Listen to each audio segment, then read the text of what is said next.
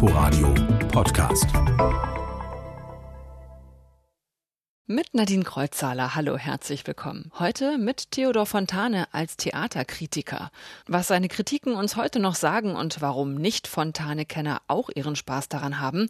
Außerdem Fontane to go mit der neuen RBB Fontane-App und Spätdienst, das neue Buch von Martin Walser. Das alles gleich. Aber erstmal werfen wir wie immer einen Blick auf die vergangene Woche. Wolf Biermann ist gestern Abend mit dem Ernst-Toller-Preis ausgezeichnet worden für seine herausragenden Leistungen im Grenzbereich von Literatur und Politik, so die Ernst-Toller-Gesellschaft. Sie verleiht den Preis alle zwei Jahre in Gedenken an Toller, den deutschen jüdischen Dramatiker, Schriftsteller und linken Revolutionär. Gestern wäre sein 125. Geburtstag gewesen. Aus diesem Anlass ist auch eine kritische Ausgabe der Briefe Ernst Tollers erschienen. T.C. Boyle feiert heute seinen 70. Geburtstag. Rund 30 Romane, Erzählbände und Kurzgeschichten hat der US-Amerikaner im Laufe seiner Karriere veröffentlicht. Er ist ein Vielschreiber. Look at me. This is the way I've been my whole life. I'm full of energy. I was born naturally caffeinated. I'm just Guck mich doch an. So wie jetzt war ich mein ganzes Leben. Ich bin voller Energie. Ich bin naturkoffeiniert geboren. Wenn ich aufwache, bin ich sofort bereit zu arbeiten. Eine andere Lebensweise kenne ich gar nicht. Ich kann nicht einfach rumsitzen und nichts tun. Entspannung fällt mir schwer. Aber ich lese sehr gerne. Wenn ich mit einem Roman fertig bin, gehe ich gerne in die Wälder. Da begegnet mir niemand. Das ist wunderbar. T.C. Boyle lebt mit seiner Familie in Kalifornien. Er schreibt nicht nur jedes Jahr ein neues Buch, er wiederholt sich thematisch dabei auch nicht. Sein letzter Roman Die Terranauten handelte von einem gescheiterten Öko-Experiment Anfang der 90er Jahre in Arizona. Im Januar erscheint sein neuestes Werk Das Licht diesmal über den LSD-Guru Timothy Leary. Soweit die Neuigkeiten der Woche. Martin Walser ist auch mit 91 Jahren rastlos. Jeden Winter schreibt er ein neues Buch. Gerade ist sein neuestes erschienen, Spätdienst. Es ist ja bei mir ziemlich spät und dann habe ich halt zu diesem Wort Zuflucht genommen.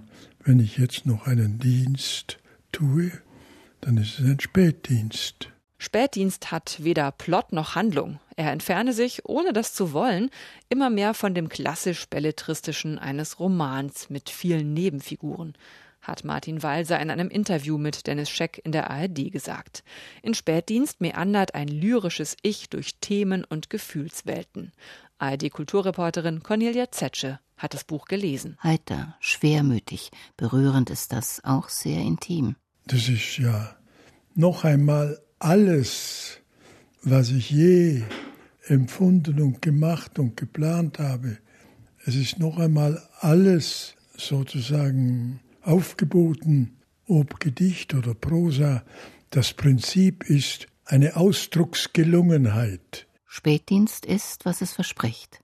Bekenntnis und Stimmung in späten Jahren, Projektions- und Identifikationsfläche für Leser. Es gibt rare Glücksmomente, der Ton scheint gelassener als in früheren Büchern, und dennoch ist diese Lebensbilanz getönt von viel Schwärze wenig Lichtpunkten und einigen Seufzern über die Existenzstrapazen. Beschimpfungsmüde ist dieses Ich, vergessen lernen wäre das Schönste, aber die Erinnerung lässt sich so wenig abschütteln wie der Hader mit sich selbst und mit alten Gegnern. Alles Kritiker, alle in angriffslustigen Vierzeilen namentlich genannt, keine Freunde nirgends im Buch wenigstens.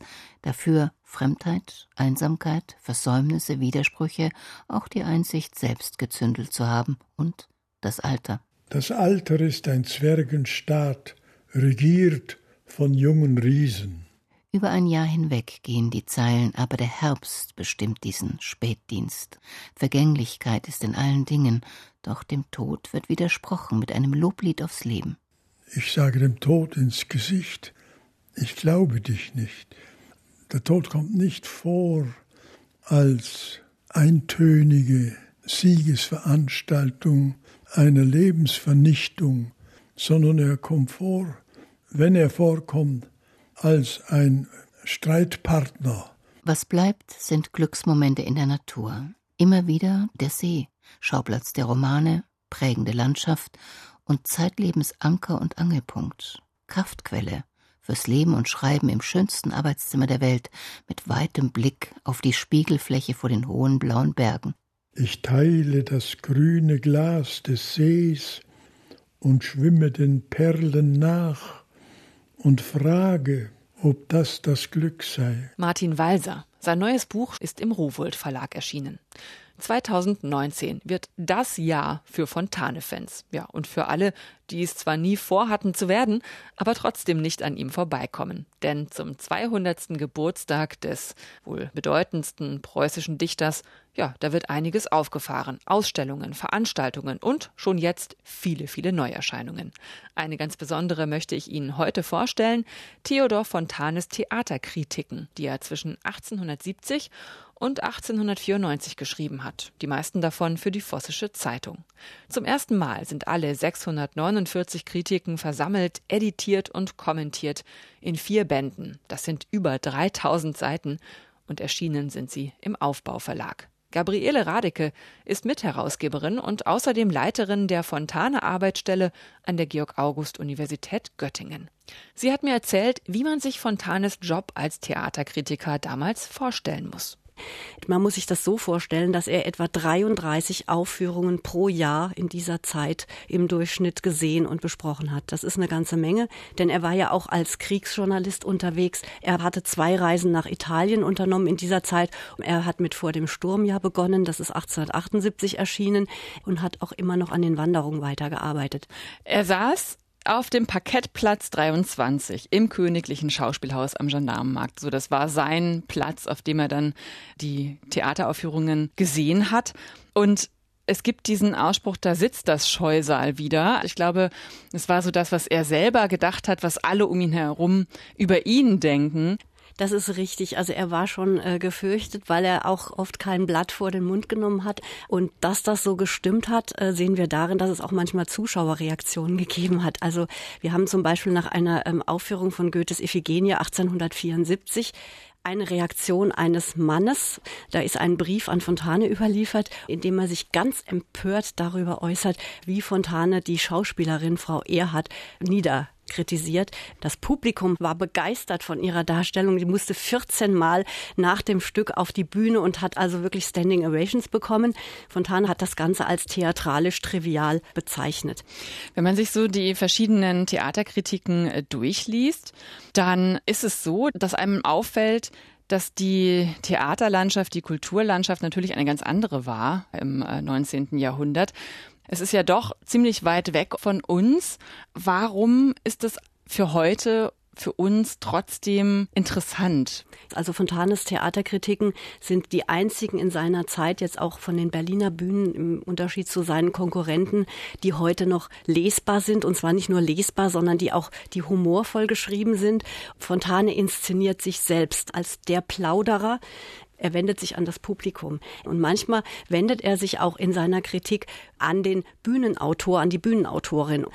Er hat unter enormem Zeitdruck gestanden, denn oftmals waren die Kritiken zwei oder spätestens am dritten Tag nach der Aufführung erschienen. Das heißt, er hat oft am Abend nach der Aufführung schon begonnen mit der Kritik. Und dieser Plauderton, der uns heute so leicht vorkommt, das ist ein Kunstprodukt. Er hat wirklich daran gefeilt an der Sprache. Theodor Fontane war, das lässt sich in den Theaterkritiken eben dann rauslesen, auch modern oder hat sich gerne überzeugen lassen von neuen Strömungen. Das ist ja schon das Bekanntere, dass er einer der wenigen war, die Gerhard Hauptmann gut fanden. Das, was er ähm, über Gerhard Hauptmanns äh, vor Sonnenaufgang schreibt, das finde ich schon sehr wegweisend, weil er eben wirklich als einziger seiner Zeit die Leistung Gerhard Hauptmanns erkannt hat wobei man differenzieren muss. Also das eine ist, dass er sehr wohl gesehen hat, dass sich eine Veränderung in der Realität gegeben hat, dass also gebrochene Existenzen auf die Bühne kamen und auch mit neuen Mitteln. Diesem war er sehr aufgeschlossen.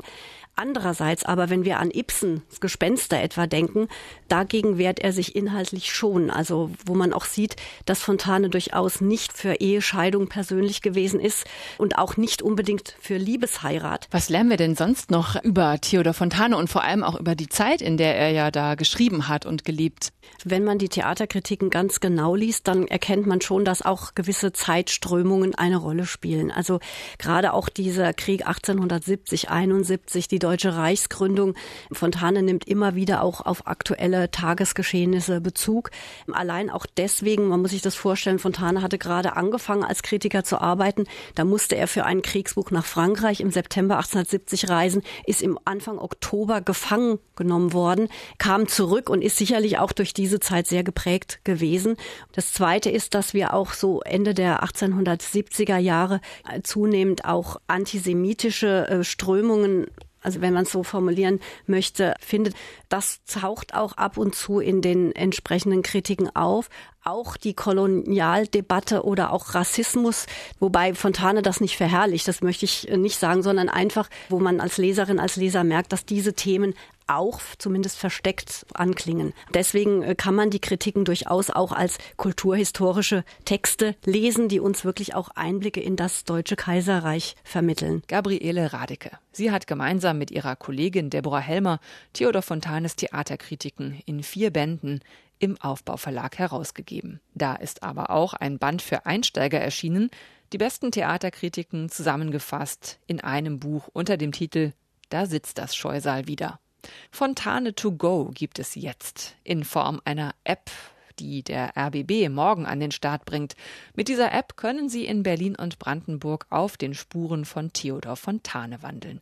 Zum 200. Geburtstag des preußischen Schriftstellers. Unsere Kulturreporterin Susanne Bruher hat die Fontane-App schon mal getestet. Auf Schlesische Straße nach Nordwesten Richtung Falkensteinstraße. Die Fontane-App bietet unterschiedliche Möglichkeiten, sich dem Dichter zu nähern. Ich kann alle Fontane-Werke anklicken und mir die dazugehörigen Orte anzeigen lassen.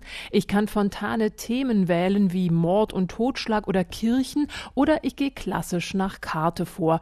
So mache ich es, direkt vor der eigenen Haustür in Kreuzberg. Leicht links abbiegen Richtung Oberbaumstraße. Die Karte ist übersät mit derzeit 120 roten Punkten in Berlin und Brandenburg. Jeder Punkt steht für einen Ort, an dem Theodor Fontane gewirkt und gewohnt oder über den er geschrieben hat. Die Funktion Bring mich hin bringt mich ans Spreeufer. Du hast das Ziel erreicht. Da angekommen setze ich mich auf eine Bank mit Blick auf die Eastside Gallery, die Media Spree Neubauten und die Oberbaumbrücke. Von Fontane spüre ich hier nichts. In der App klicke ich jetzt ein Audio an. In einer Aufnahme des NDR aus dem Jahr 1989 liest der Schauspieler Gerd Westphal einen Ausschnitt aus dem Fontane-Roman Jenny Treibel. Die Treibelsche Villa lag auf einem großen Grundstücke, das in bedeutender Tiefe von der Köpenicker Straße bis an die Spree reichte.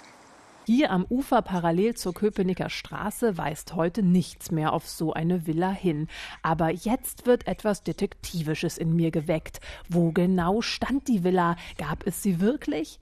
Bis auf das Audio liefert die App leider keine weiteren Informationen und lässt mich so neugierig am Spreeufer zurück. Auf Meierhirmufer nach Nordwesten Richtung Pfuhlstraße. Weiter geht's zum ehemaligen Diakonissenkrankenhaus Bethanien. Ich weiß, dass es dort eine Fontane-Apotheke Stücke gibt, deswegen stört mich die ungenaue Ortung der App nicht so sehr. In dem historischen Apothekenraum im Erdgeschoss stehen Regale voller Fläschchen und Tiegel. Michael Devi vom Friedrichshain-Kreuzberg-Museum. Fontane hat an vielen Orten gelebt und gearbeitet, in und außerhalb von Berlin. Das ist aber der einzige Ort, wo die Inneneinrichtung im Wesentlichen noch da ist aus der Fontane die Regale, die Schubladen mit den Aufschriften. In den Revolutionsjahren 1848 und 49 hat Theodor Fontane die Krankenhausapotheke geleitet und später in seinen Erinnerungen darüber geschrieben. In der Fontane-App zitiert der RBB-Reporter Uli Zelle daraus in einem kleinen Film, den ich anklicken kann. Ein Sonnenstrahl des Glücks hat mich getroffen. Ich bin in Bethanien bei freier Wohnung und Station mit 20 Reichstalern monatlich angestellt. Nur während zweier Mittagsstunden habe ich in der Apotheke zu arbeiten. Die Fontane App mit kurzen Informationen, Originaltexten und Zitaten macht Lust darauf, Wege und Werke eines der bedeutendsten preußischen Dichters zu erkunden. Im Jubiläumsjahr 2019 soll sie inhaltlich noch weiter wachsen, sagt Susanne Bruha. Die vielen Veranstaltungen zum Fontane-Jahr sind auch in der App verlinkt. Ab morgen ist sie kostenlos in allen App Stores erhältlich. Das war quergelesen. Unser letzter, erster Satz, der kommt heute aus Die Gewitterschwimmerin von Franziska Hauser. Eine Familienwiderstands- und DDR-Geschichte. In den Himmel über der Terrasse blase ich Zigarettenrauch. Am Donnerstag liest Franziska Hauser um 20.30 Uhr im Buchhändlerkeller. Den finden Sie in der Kramerstraße 1 in Berlin-Charlottenburg. Einen schönen Sonntag noch wünscht Nadine Kreuzhaler.